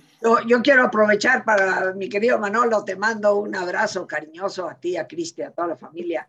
Gracias, eh, gracias por estarme escuchando aquí contigo y con Ana. Besitos. No, hombre, yo también. Y hay muchísimas, de verdad me encantaría mencionar los nombres, pero me siguen apareciendo y apareciendo y apareciendo. Y, no quiero ofender a nadie por no mencionarlo. Este. Hay algo con lo que, lo que quiero ponerle un, no, no un alto, porque creo que el aprendizaje, como dices, tenemos que siempre estar aprendiendo. Este, pero antes de pasar a, nuestra querida siguiente dinámica, quiero hacerte una pregunta para toda la gente que nos está escuchando y tiene hijos. Para todos los que tienen hijos en cualquier edad, hijos en los de donde todavía tienes injerencia, ¿no? Adolescentes, niños, eh, infantiles. ¿Cuál es la. Si, le tuvieras que dar ahorita un consejo a un papá o a una mamá para enseñarle a su hijo pequeño el perdón, para enseñarle, quizás no con toda la profundidad como la que hemos hablado hoy, ¿cómo le podrías este, ayudar a estas personas para enseñarle a sus hijos? Yo creo que lo primero es siempre dar espacio para que los niños expresen sus sentimientos y hacerles ver que se vale estar enojado, que se vale estar triste, que es normal que te hayas enojado porque pues tu hermanito te quitó el juguete o tu amiguito te lo rompió. Es normal que te enojes. Pero el que mantengas el enojo te va a hacer daño a ti y no te va a reparar el juguete ni te lo va a reponer. Entonces, vale más una relación con un amigo, con un hermano, que el juguete. Eh, yo creo que esto es enseñanza en valores, enseñanza en lo que realmente vale la pena, pero no coartar a los niños cuando dicen, estoy muy enojada con mi hermana. No, no, no, ¿cómo te vas a enojar con tu hermana? ¿Y por qué no se va a enojar con la hermana? Hay que darles espacio para que se desahoguen. Parte de lo que he estado explicando aquí el día de hoy, ¿no? Hay que darles espacio para que expresen y después cómo canalizar eso, ¿no? Y la forma de canalizar un enojo es precisamente dándonos cuenta que una vez que nos desahogamos, lo importante es ir más allá de lo que sucedió y eso solo se logra con el perdón. Eh, educar en la venganza es educar en la tragedia, es educar en la vida infeliz. Y se los voy a poner de esta manera. La venganza se antoja como un banquete digno de reyes. El problema es que el cadáver al final de la fiesta es el tuyo. Muérdelo. Ándese. Así que mucho cuidado, queridos amigos. Sí.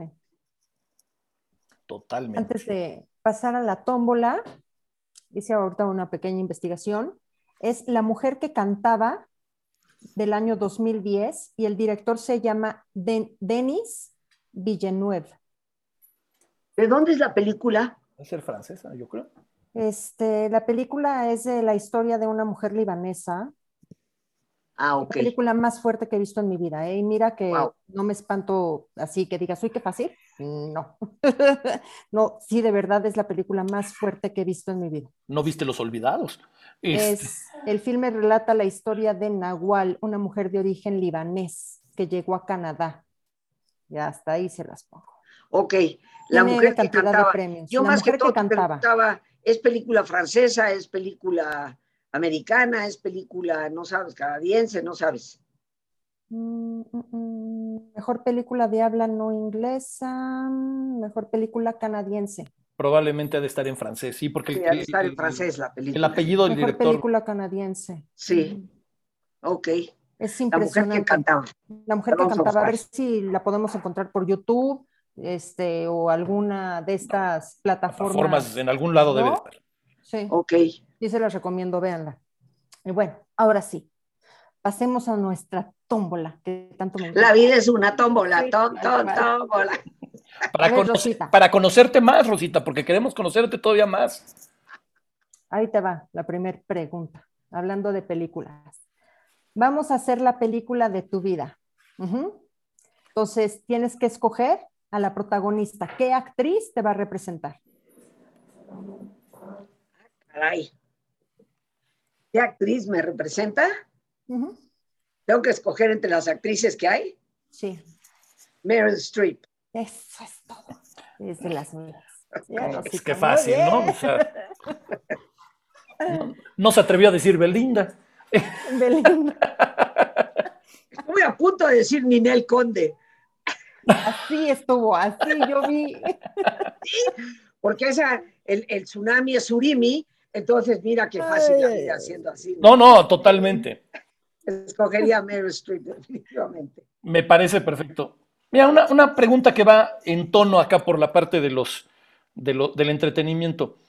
Y así como nos recomendaste ahorita la película del Pena de Muerte, si nos recomendaras una canción, ¿de quién y por qué? ¿Una canción? La vida es bella, es lo primero que viene a mi mente, de la película La vida es bella. Ok. Esa es la película que, la, la, música que escogería. Muy bien, muy bien. ¿Tu pregunta, Ana? Es que esta pregunta me fascina hacerla. Teniendo Rosita, pues ya estoy. Una anécdota que tengas donde la realidad supere a la ficción. Híjole, Tengo muchas, tengo muchas. Este, a ver, espérame, es que híjole, ¿cuál escojo? ¿Cuál puedo escoger? Eh, bueno, pues así las que me vienen a la mente, haber pasado 36 horas en una cuarentena egipcia, cuarentena egipcia. a la orilla del aeropuerto del Cairo. Venga, Rosita, a ver. ¿Y, por qué pues venía yo con mis padres y veníamos de recorrer todo África. Mi padre eh, alquiló un Land Rover y un guía con un chofer. Lo tomamos en Sudáfrica, o por barco desde Inglaterra hasta, hasta la parte sur de África. Y cruzamos en Land Rover desde Sudáfrica por todo lo que era en ese entonces Tanganica, que hoy es Tanzania, Uganda, hasta llegar a Kenia. En, aquel entonces estaban las dos Rodesias, donde están las famosas cataratas Victoria. Y bueno, ya después de Nairobi eh, volábamos a Estambul. Habíamos estado en el Cairo antes y no nos interesaba detenernos más en Egipto. Y llegamos al Cairo y en el Cairo eh, pues le piden a mi papá eh, la inyección contra la cólera. Entonces está su certificado de cólera. Y mi papá le dice, pues vengo de, de Nairobi y Kenia no tiene ninguna alarma de cólera, ni exige vacunas de cólera, ni hay nada con la cólera. Entonces le dijeron, pues no, si usted no se vacuna de cólera, este, pues lo, lo metemos a un, cuarentena, ¿eh? que fue prisión, era una celda con barrotes. Entonces eh, mi papá dijo, bueno, ok, ok, nosotros estamos, aparte estábamos de paso, ¿sí? vamos a quedarnos supuestamente tres, cuatro horas en el aeropuerto eh, para el cambio a Estambul y resulta que nos metieron en un cubículo, era un cubículo que no medía más de dos metros y medio por dos metros y medio o, tres metros de largo, con dos camastros donde estaban ahí tumbados en el camastro, todo sucio, todo asqueroso. Y allí estaba la cajita esa, este, la típica cajita antigua donde se guardaban las inyecciones de, de metal, ¿no? Y entonces entramos, y aquí nos van, y abren la cajita, va a sacar las jeringas, y, mi papá dice, no, no, no, dice, aquí, aquí nos van a meter el cólera con, con toda porquería, ¿no? Entonces mi papá no dejó, por supuesto que nos invitara, íbamos mi madre, mi padre y yo. Entonces no lo permitió. Entonces, pues nos llegaron, nos esposaron y nos sacaron en un camioncito de la policía y nos llevaron al, a una cárcel que estaba fuera del aeropuerto. Nos metieron en la cárcel, en, la celda, los tres, no había más que una mesa con una silla, punto, y un como petate. Entonces, este, ¿y ahora qué? Nosotros queríamos seguir a Estambul, ¿no?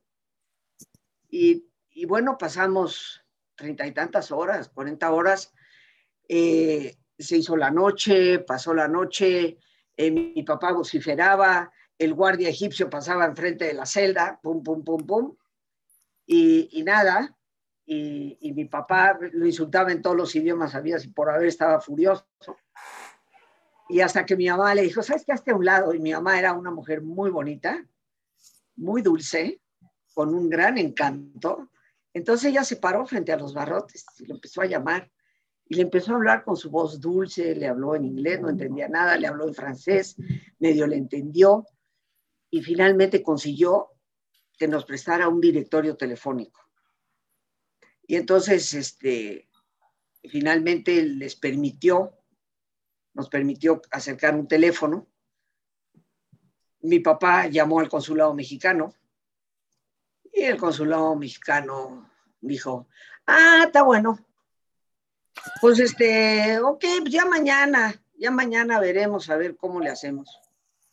Vale. Entonces mi papá, mi papá hablaba perfecto inglés, él había vivido muchos años en Estados Unidos, él hablaba como americano el inglés. Eh, entonces llamó a la embajada americana, llamó a la embajada de los Estados Unidos y les dijo, soy mexicano, me llamo Juan Rivas, bla, bla, bla, estoy en una cárcel egipcia, eh, mi consulado no me responde eh, y yo creo que ustedes me pueden ayudar. En menos de una hora estaba un cónsul norteamericano en la cárcel egipcia. Eh, le, exigió que le enseñaran los pasaportes porque nos habían quitado los pasaportes.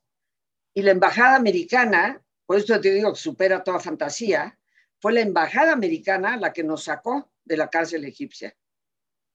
Y nos puso en un avión para Atenas, porque el aeropuerto de Estambul estaba cerrado, era invierno y había caído una nevada en Estambul y estaba cerrado el aeropuerto. Todos tuvimos que trasladarnos a Atenas. Pero fue una experiencia, o sea, yo a los 15 años podía decir, he estado en una cárcel egipcia a la fecha, ¿no? Pero surrealista, surrealista el lugar donde vacunaban, surrealista el que la Embajada de México no hizo nada por nosotros y surrealista que un cónsul norteamericano, siendo nosotros mexicanos, nos haya sacado de ahí. De verdad es increíble la historia que acabas de contar, Rosita. ¿Ves? ¿Por qué me encanta esa pregunta? Sí, no, no esperaba llegar a donde llegas. O sea, de verdad es de película la historia. O sea, Porque, porque aparte, y, lo digo, lo que voy a decir lo digo con todo respeto, me imagino que esto no pasó hace 20 años. O sea, con todas además las limitaciones de la época, ¿no? O sea. Claro, claro. Bueno, eh, con solo decirte que yo tenía 13 años, ah, o sea, estamos hablando que yo tenía eh, o sea, 13 años, eh, tengo 72, dale cálculo. Casi 60 años. Entonces, el mundo, el mundo era otro, ¿no? El mundo era otro. Totalmente. No, no, no, no, qué historia, de verdad. me surge la pregunta y ya la tómbola me vale gorro. ¿Has vuelto a Egipto después de esa, de esa experiencia? Sí, sí. O sea, si has tenido el gusto. Egipto es un país fantástico, maravilloso, ¿no? Pero bueno, ahora ya es otra cosa. Muchos años después volví a regresar, y llevé a mi mamá. Mi mamá le encantaba mucho viajar. Eh, hicimos un viaje por diferentes lugares y fuimos a Egipto de nuevo. Eh, y bueno, fue fascinante, ¿no? Es, es, es hermosísimo Mira, ya, ya, ya la, la, gente está diciendo qué historia tan increíble. Wow, grandiosa aventura, gracias por compartir, qué experiencia. No, no, es de verdad, de verdad es de esas que dices, ¿Para qué hacen tantas babosadas de películas cuando tienes una a la vuelta de la esquina? En la cual hay que ser sinceros, parece que está además escrita por los gringos, porque aquí el cónsul, el cónsul gringo es el que sale de héroe, ¿no? O sea, así es. Fue realmente un héroe. O sea. Así es. Ya hasta me imagino a los actores. Obviamente haciendo tu papel, Meryl Streep, eso ya nos quedó claro. Claro. Eh, eso no, no hay pierde. Está haciendo el papel del cónsul mexicano, pues podría ser este cuate que sale en la película El Infierno, de Mian Alcázar, que le quedaría muy bien hecho. Y, y, podemos agarrar, no sé, como cónsul. ¿Era joven el cónsul gringo?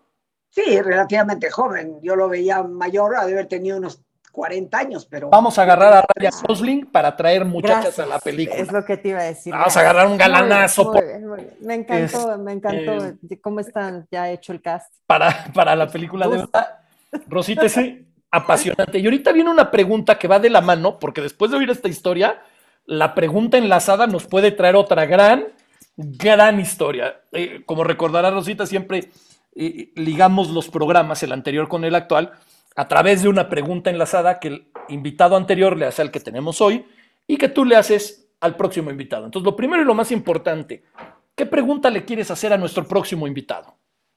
Sin saber quién es, obviamente. Bueno, es que yo eh, tal vez ahí tengo una deformación, ¿no? Y tal vez te voy a dar una pregunta que ya conoces.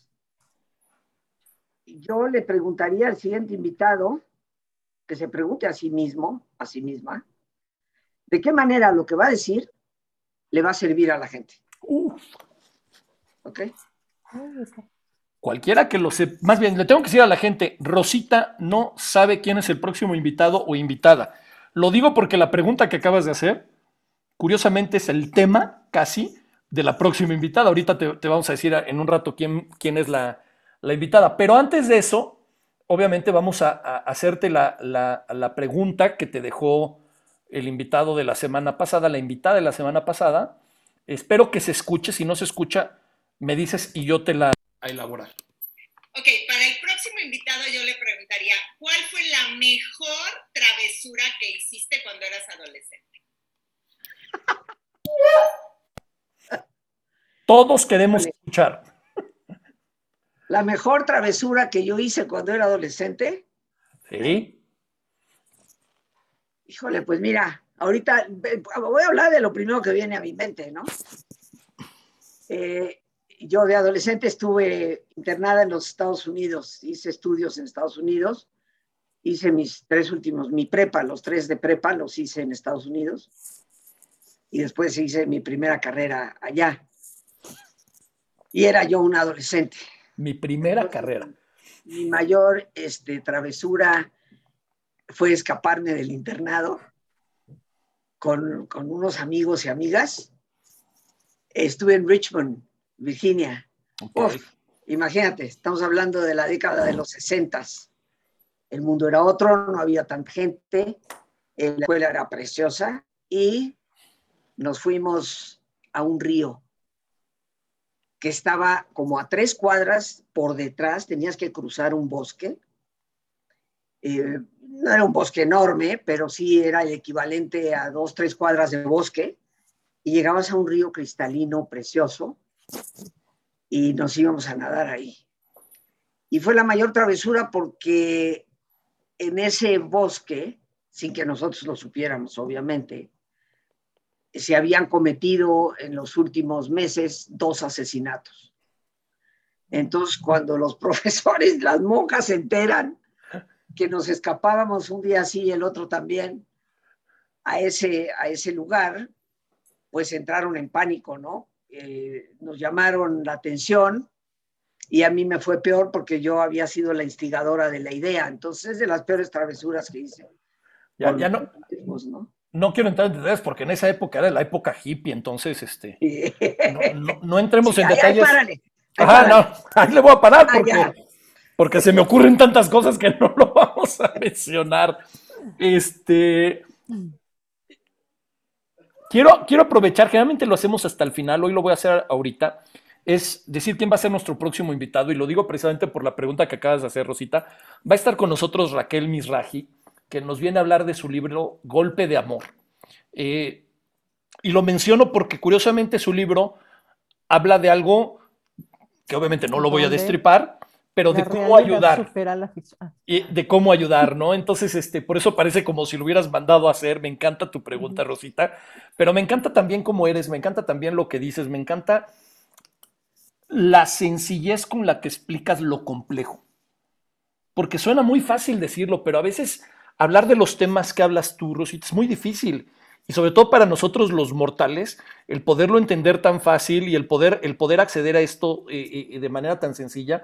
Quiero volverle a recordar a toda la gente que nos está viendo, a los que nos van a ver en YouTube y a los que nos van a escuchar en los podcasts, eh, que tienes, bueno, tienes varios libros, pero en particular hoy estamos hablando del de Saber Perdonar, editado por Editorial Urano en Barcelona. Se consigue en Amazon, ¿verdad? Ese libro, este, Rosita. Se consigue en Amazon se debe conseguir en las librerías, que debe estar el libro en las librerías, de vez en cuando se agota, pero debe, debe de estar ahí presente. Perfecto, para que se animen a, comprarlo.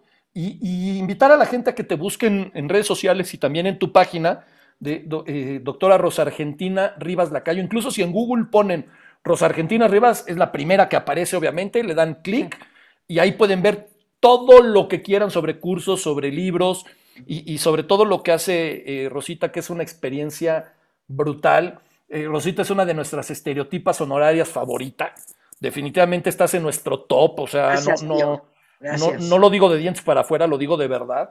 Y este, y lo dije, lo dije y lo pusimos en, nuestro, en nuestras redes sociales, que el que no veía este programa era imperdonable que no se lo, se lo que no lo viera. Eh, me retracto, me retracto, sí, sí los vamos a perdonar, pero véanlo, véanlo, eso es una, una, una, realidad. Este, quiero darte las gracias de verdad, Rosita, y como lo dije la vez pasada, eh, se lo digo a toda la gente que nos está viendo, eh, sabemos que vas a regresar a estereotipo, Rosita. O sea, yo sé que vas a regresar. Dios. Primero Dios, y yo les agradezco. No sé si me permites extender un Por favor, claro. Eh, pues queridos amigos, es un taller único en el año. El día 16 de agosto, si bien recuerdo, inicio un taller que se llama De desesperación a esperanza, el manejo de la tristeza y la depresión. Es un taller de tres noches, de 7 a 9 de la tarde-noche, el día 16, 18 y 19 de agosto. Eh, me dará mucho gusto, es vía Zoom, me dará muchísimo gusto que me acompañen. Y si me permiten, voy a dar un teléfono al cual se puede ándale, Es el 55 37 32 91 04. 55 37 32 91 04. Pueden comunicarse telefónicamente o pueden mandar un WhatsApp, Telegram o Signal. Tenemos los tres servicios en el teléfono. hombre, estás en todo. Con gusto para, para que las personas puedan este, obtener la información. Es un taller. Ya tienes a tu primera alumna, ahí estoy. es un taller que doy únicamente una vez al año, así que ojalá que nos puedan acompañar, sin importar desde dónde nos estén escuchando. Eh, un, un, fuerte abrazo a los amigos de Chicago. Yo estuve un tiempo en la radio en Chicago eh, ahora pues dejé de estar porque los horarios ya, ya no podíamos coincidir, pero siempre tengo un cariño especial a la ciudad de Chicago, hacia que les agradezco, sé que hay gente de ahí que nos está viendo y escuchando. Y bueno, en mi página es www.rosargentina.com.mx. Ahí están todas mis actividades, www.rosargentina, todo seguido, minúscula.com.mx. Para mí siempre es un placer estar aquí con el tío, con Ana, con Chochos que no está ahora, pero para mí siempre es una alegría poder compartir con ustedes en este programa. Yo soy la agradecida de que me abran no solamente las puertas de una pantalla, sino las puertas de, de los corazones, ¿no? Porque los temas que tratamos, queridos amigos, son temas que atañen a lo más profundo de nuestro ser. Y yo quiero pues terminar por mi parte. Perdona, siempre perdona. No vale la pena que te machaques la vida. No vale la pena que quedes atrapado. El perdón es el camino a la paz, la paz interior, eventualmente la paz con los demás. El perdón es libertad. No quedes atrapado en un pasado que ya no existe. Y recuerda, el perdón no cambia lo que sucedió pero sí puede determinar lo que va a suceder.